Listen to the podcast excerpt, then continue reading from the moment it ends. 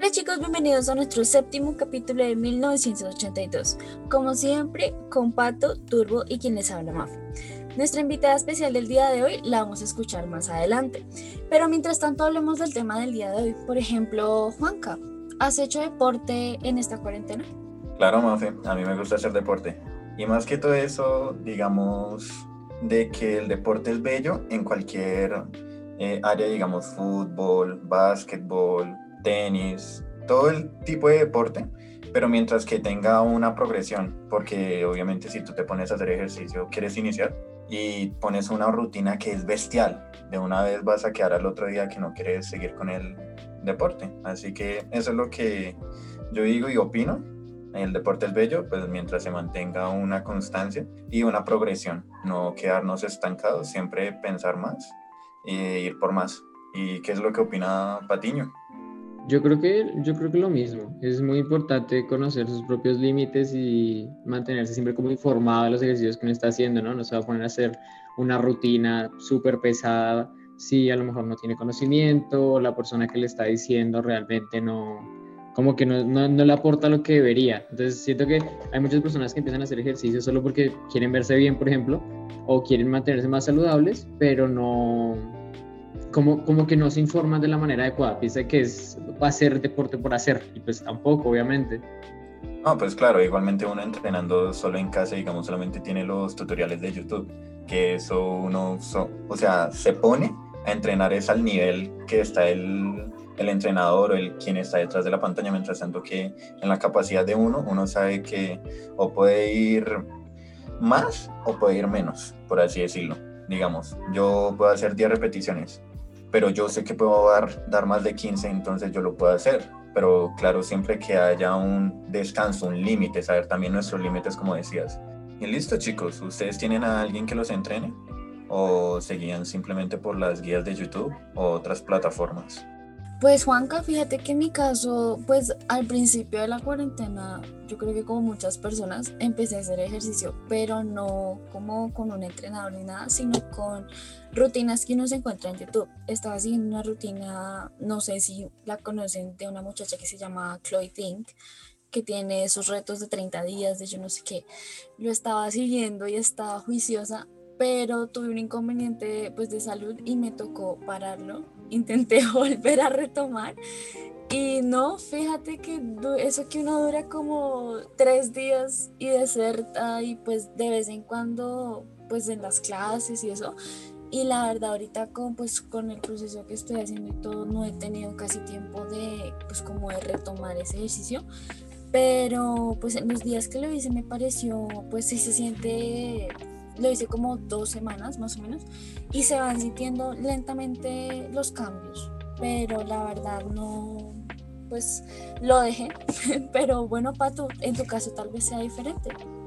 Pues a mí me pasa todo lo contrario realmente, porque yo antes de la cuarentena, pues yo llevo tres, cuatro años entrenando taekwondo y entonces cuando empezó la cuarentena, eh, pues nos dijeron que no podíamos continuar con las clases de momento, no sé qué, que paráramos. Entonces dije, ok, voy a parar, voy a tomarme un mes de, descanso.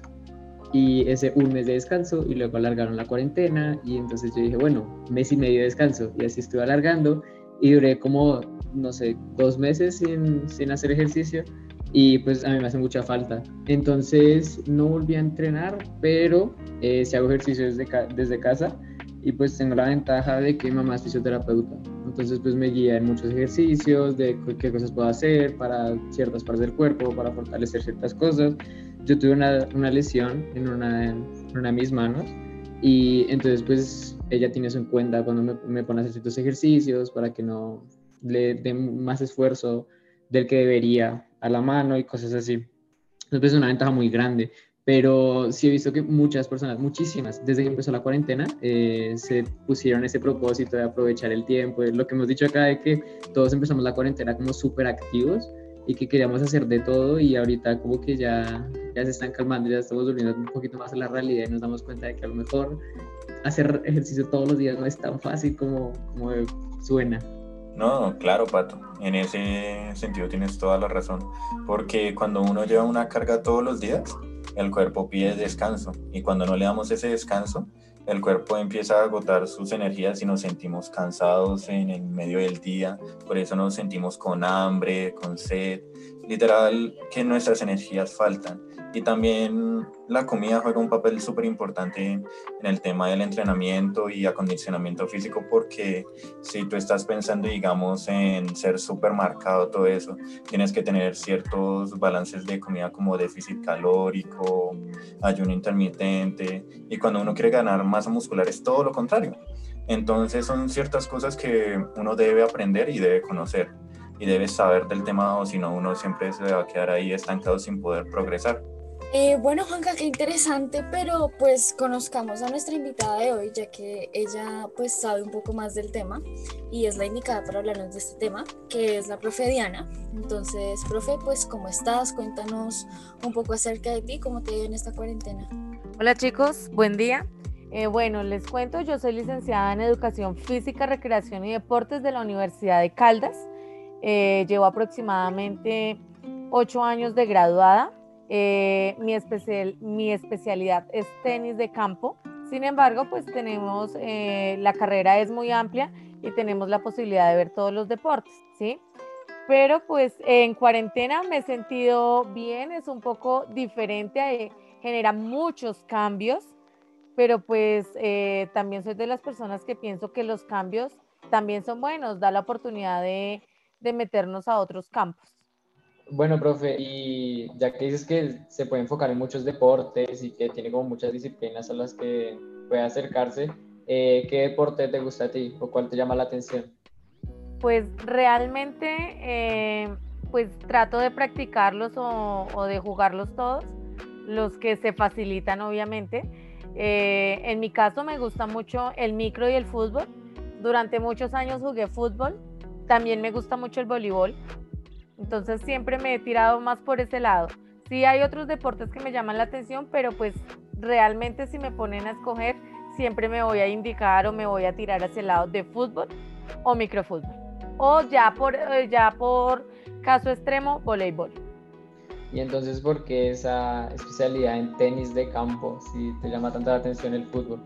Porque eh, para nadie es un secreto que la educación física en su gran mayoría es una carrera para hombres, ¿sí? Y yo, me, yo inicié mi carrera universitaria hace 15 años. Cuando yo inicié la carrera en la universidad, notamos 100 personas, de las cuales solo habíamos 8 mujeres.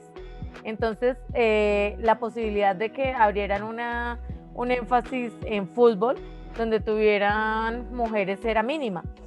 en toda lo que los seis años que duró la carrera, solo tuve la posibilidad de meterme a una electiva de hombres que era fútbol, donde simplemente nos, nos permitían, eh, habían unas reglas, ejemplo, solo un hombre podía atacar a la chica, había una mujer en, lado, en cada equipo y se debía era eso, para que, porque en ese momento todo el mundo decía, es que el fútbol es de hombres, eh, las mujeres no pueden practicarlo, entonces eh, por eso me tocó hacer el énfasis de, en tenis de campo, porque no abrieron esa electiva o ese énfasis en ese momento para el fútbol como tal. ¿Pero crees que siguen fallando en esa parte? Digamos, es un poco machista, sí, toca reconocerlo, pero ¿eso ya se ha mejorado hoy en día o sigue igual? Yo siento que eso en, algunos, en algunas partes todavía se ve mucha parte el machismo. De hecho, cuando yo ingresé al Instituto Mayéutico, eh, la cancha estaba dividida por días y cuatro días eran para los hombres y por ahí de vez en cuando uno para las mujeres. Entonces mi pregunta fue, ¿por qué? O sea, si ustedes tienen derecho a jugar, ¿por qué las mujeres no? Y ahí fue donde empezamos a jugar con los días para definir cuántos días iban a jugar los chicos, cuántos las chicas, si las chicas querían jugar con los chicos, ¿por qué no?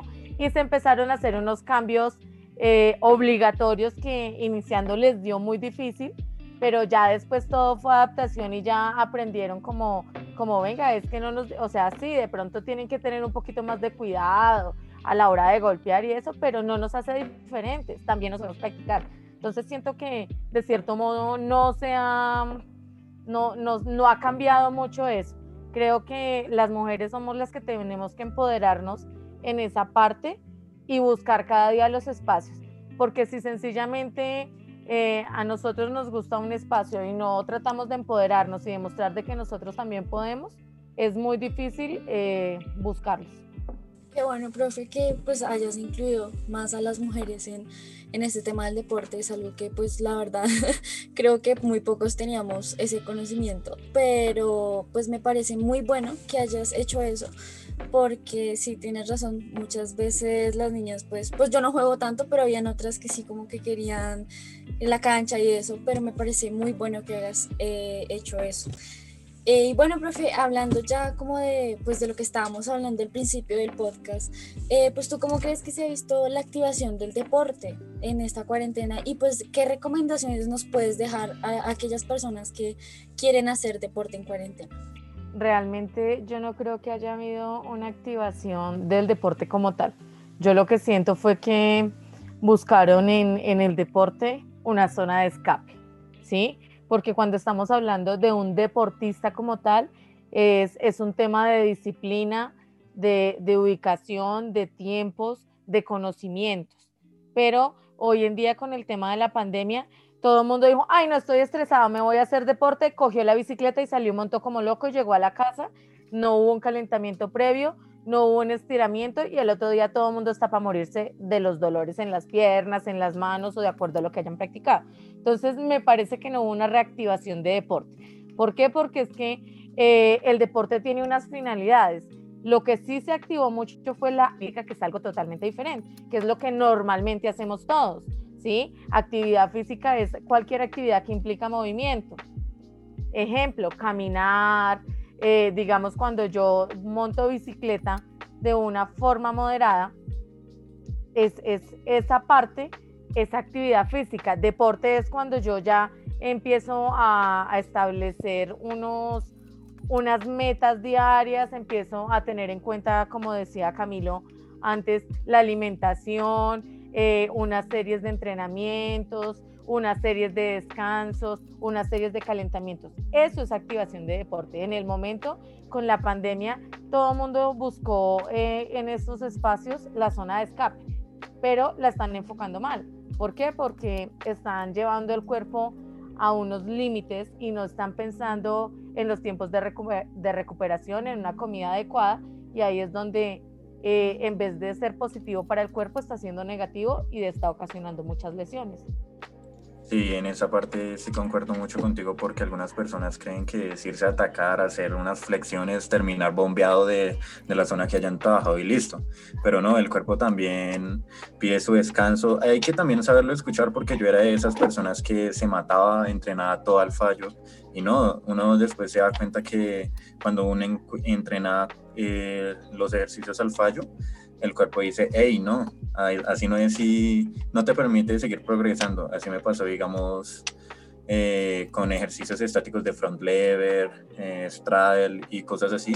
Entonces sí es bueno que repitas y nos aclares esta parte de el no sobreentrenar, el no, el no llevar el cuerpo a totalmente su límite porque obviamente el cuerpo va a fallar y nos va a decir, hey, no entonces, ¿cuáles son las recomendaciones que, que nos das para, para, evitar el sobreentreno, la sobrecarga?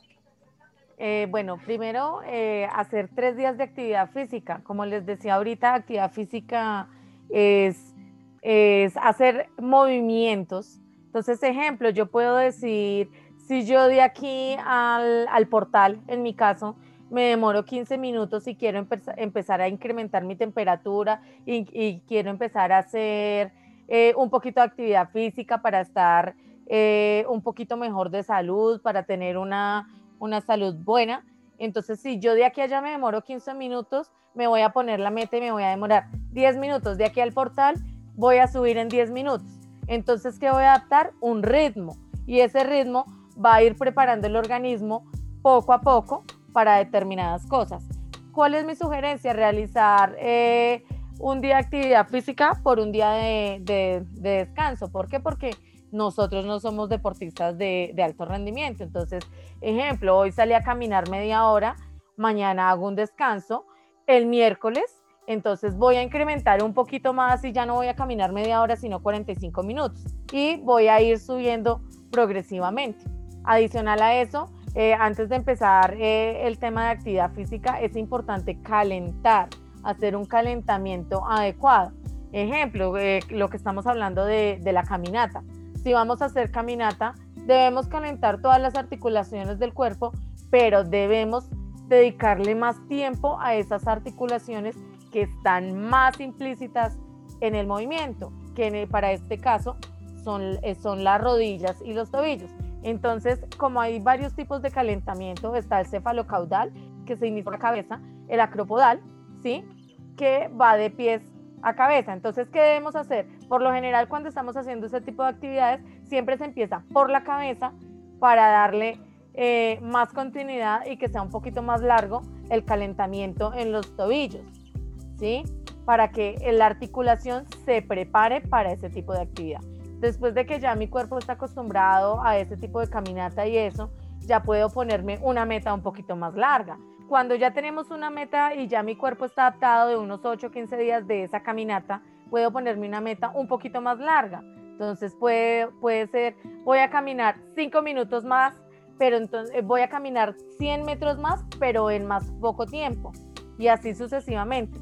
Entonces voy a ir progresando, entonces digamos si ya mi cuerpo está adaptado y ya bajé mucho el tiempo, pero hago en la misma distancia, ya puedo empezar a trotar. Y así progresivamente va a ir incrementando ese tipo de actividad física hasta llegar a un poquito más de rendimiento. Y obviamente, muy importante, una buena alimentación y una muy buena hidratación. Claro, de, de, todo esto se trata el ejercicio porque, digamos, uno tiene que llevar el hábito de tener ejercicio y a la vez tener una buena vida alimenticia, eh, con buen balance energético de cuánto comes y cuánto vamos a gastar en el ejercicio. Los macronutrientes como proteínas, grasas, carbohidratos, los micronutrientes como las vitaminas, los minerales, los horarios de descanso, todo eso influye. Entonces, basado en lo anterior, ¿cuánto crees que gastamos de energía estando en casa? Digamos, ya no tenemos eh, las eh, máquinas de gimnasio, ya no tenemos, digamos, una barra grande para hacer dominadas así. Entonces, ¿cuánto crees que sea el promedio de que gastemos energía haciendo ejercicio desde la casa? Pues es que eso es muy relativo, porque digamos, si yo estoy, yo vivo en un tercer piso, ¿sí? Si yo subo y bajo eh, cuatro veces las escaleras, em, voy a empezar a bajar, eh, a consumir calorías. Y esto depende mucho de cada persona porque tú dices más actividad en el mismo tiempo, en el, en el mismo espacio y no, y no consumir la misma cantidad calórica. Eso, es, eso depende de cada persona, del organismo de cada persona. Algo bien importante, chicos, que deben tener en cuenta es que eh, tener una alimentación saludable no es matarse del hambre, ni tampoco es excederse en comida. Si bien hay un dicho que dice que podemos eh, porcionar la comida a, comer cinco veces, no significa de que usted vaya a comer esas cinco veces. Lo que uno normalmente tiene que hacer es coger las tres comidas que se usa a diario y porcionarlas en cinco porciones, ¿sí? Porque si vamos a mirar desde otro punto de vista, pues la economía no da para tener pues la super dieta balanceada. Entonces basta con equilibrar esas, esas tres comidas en porciones más pequeñas. Y hablando de eso de la alimentación, ¿tú qué, qué recomendación nos haces a, lo mejor a las personas que, a, las personas que, que, están empezando ahorita en, en, la actividad física, como decías tú, y que a lo mejor quieren ser un poquito más constantes, estar haciéndolo a lo mejor más días puede ser y ya han hecho un proceso y quieren, pues se dieron cuenta de que la alimentación es algo muy importante, ¿qué recomendación le harías a ese tipo de personas? ¿Y qué recomendación le harías a una persona que a lo mejor no hace ejercicio, pero que igual quiere, quiere cuidarse en salud? Bueno, eh, lo más importante y, y esa recomendación va para todos es desayunar, ¿sí? Nosotros tenemos una cultura de pensar de que si yo no desayuno y solo almuerzo y como poquito y como temprano, no engordo. Y eso es lo más falso que hay. La comida más importante del día es el desayuno. ¿Por qué? Porque es la que nos va a generar la energía para todo el día. ¿Qué pasa? Cuando nosotros no desayunamos, cuando llega la hora del almuerzo es autónomo y supremamente inteligente y lo que hace es que como esta persona eh, no, almuer no desayunó, entonces yo tengo que llenarme de más energía. porque yo no sé si, si, si esta persona me vaya a dar comida. Entonces, es mucho más fácil sostener el cuerpo con el desayuno y el almuerzo y a la comida tomar algo más liviano. O simplemente una persona que desayuna bien puede aguantar todo el día el periodo de ayuno sin necesidad de almorzar y comer. La idea es comer las tres comidas o por lo menos dos, pero sí es supremamente importante desayunar. Es el primer paso para tener una buena condición física, para las personas que quieren mejorar su salud, para las personas que quieren entrar en el ámbito deportivo. En cuanto a la parte general de alimentación, como les decía ahorita, pues debemos porcionarlo, pero si, en ese, si tenemos esa posibilidad y a veces habemos muchos que somos muy comelones, entonces cada que nos dé hambre podemos picar, pero no necesariamente tenemos que ir a picar dulce, tenemos que ir a picar eh, cosas que llenan mucho de carbohidratos. Hay otras cosas como frutas. Ejemplo, si les da mucha hambre y en, y en su casa no tienen frutas, pues te puedes comer una zanahoria, te puedes comer un tomate. Este tipo de verduras también te van a ayudar a solventar un poquito eh, el hambre o esa ansiedad que tienes y va a ser más productiva que de pronto comer y comer dulces, porque normalmente nosotros lo que hacemos cuando tenemos hambre eh, o está haciendo frío, si está haciendo frío, un dulce, algo caliente pero dulce. Si tengo mucha hambre, lo primero que cogemos es eh, la torta, ¿sí? Entonces bajarle un poquito a esta, a esta parte calórica tan alta pero si, digamos, eh, comer fruta, comer eh, verdura, no necesariamente tiene que ser pues como tal la ensalada. Como les digo, hay verduras que las podemos comer y que a muchas personas les gustan sin necesidad de que sea una ensalada. El tomate, eh, la zanahoria, en algunos casos el pepino.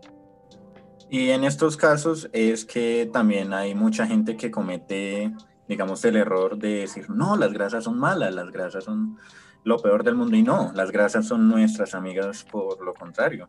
Como es un macronutriente, obviamente no digamos las grasas sobresaturadas que ya pasaron por un proceso químico, no, las grasas naturales como puede ser el aguacate. Las grasas sí nos pueden ayudar, pero en cambio lo que sí nos da, nos hace perder, por así decirlo, es el azúcar. El azúcar es nuestro enemigo en este caso. Entonces es para pensar y saber cómo en verdad lo, lo hacemos.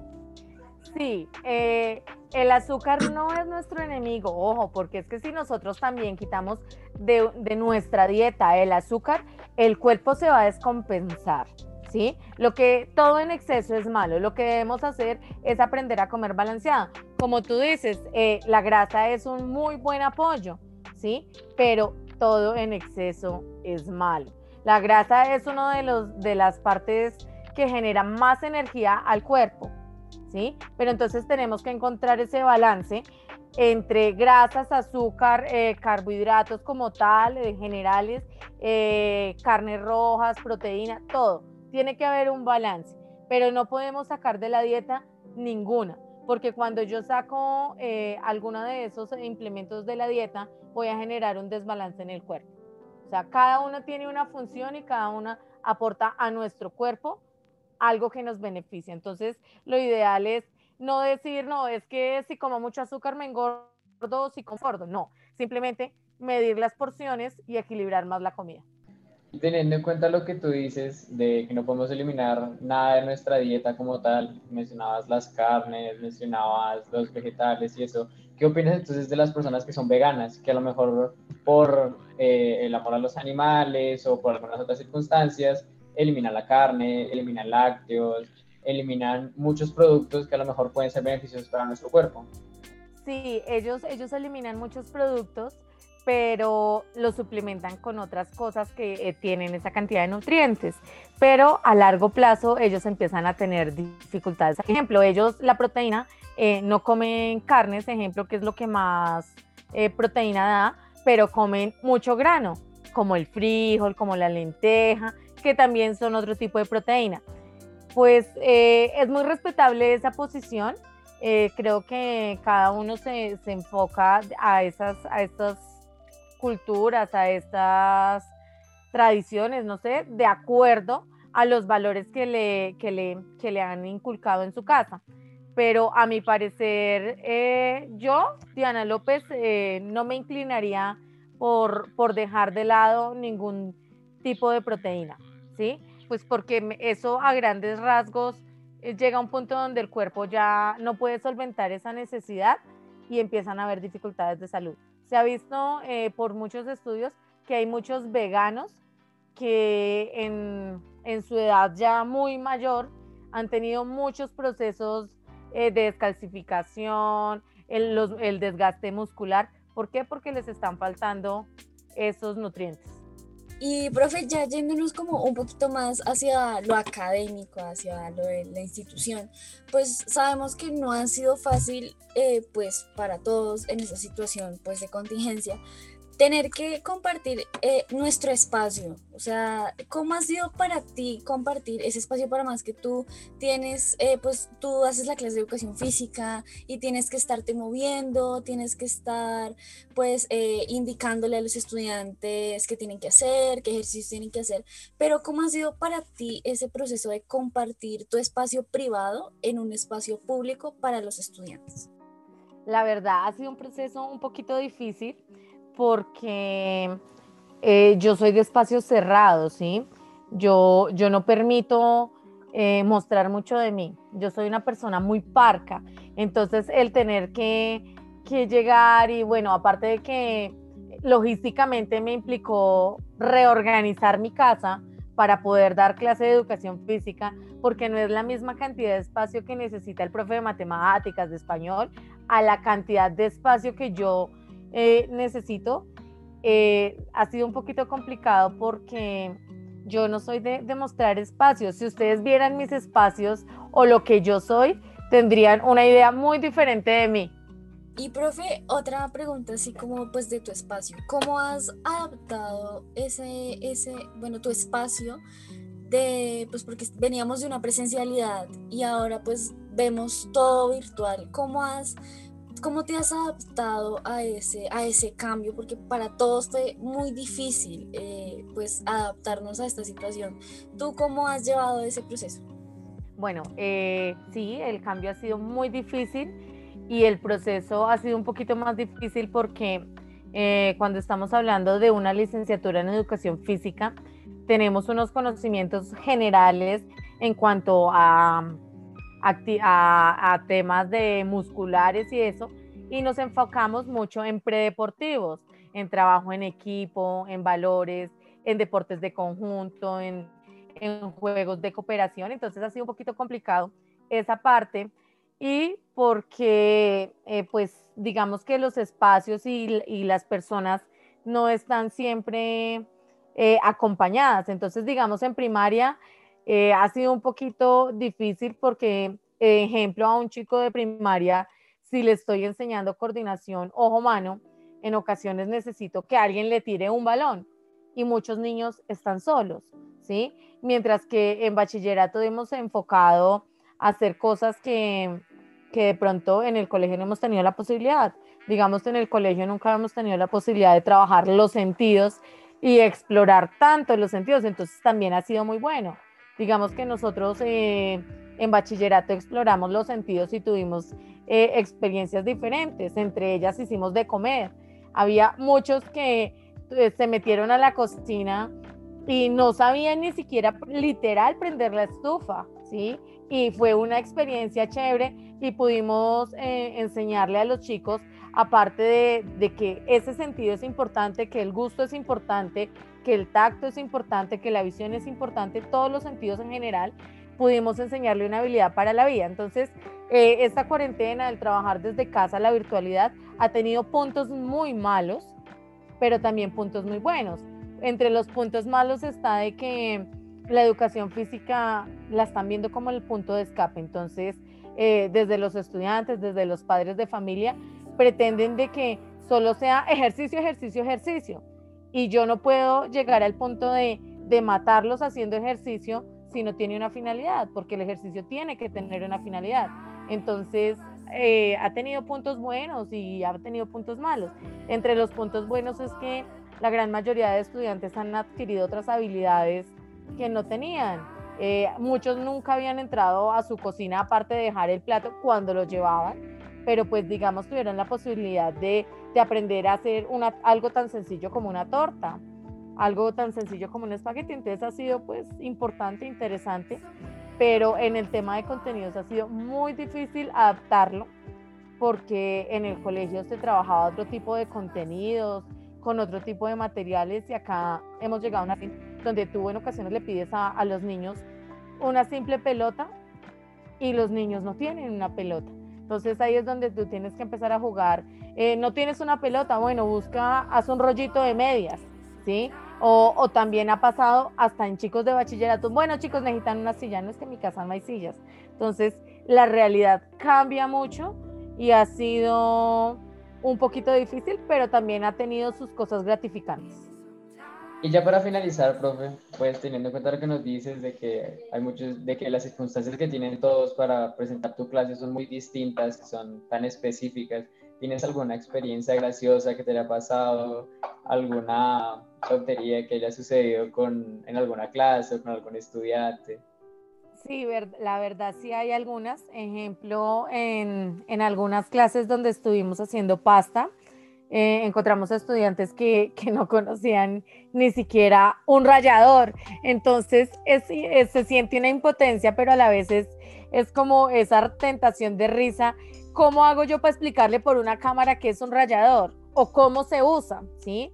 Eh, también tuve el caso de estudiantes que cuando estábamos haciendo la torta, eh, bueno, se empezó a hacer la mezcla y todo el mundo hacía una cara horrible cuando estábamos mezclando porque estábamos trabajando el sentido del tacto.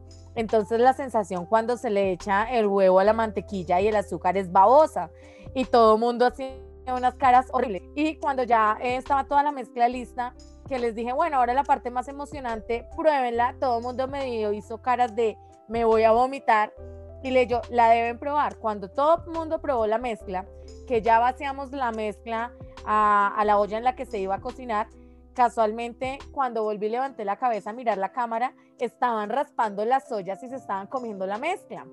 Entonces yo decía, pero bueno, o sea, entonces fue una experiencia muy chistosa. Entonces yo les decía, chicos, es que las apariencias engañan.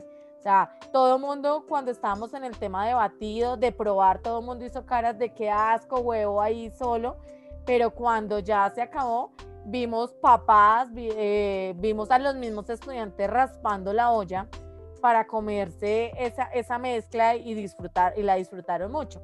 Bueno chicos, yo creo que eso es todo por hoy. Muchas gracias por abrirme en el espacio y quedo pendiente para otra oportunidad que tengamos para dialogar y seguir en estos temas.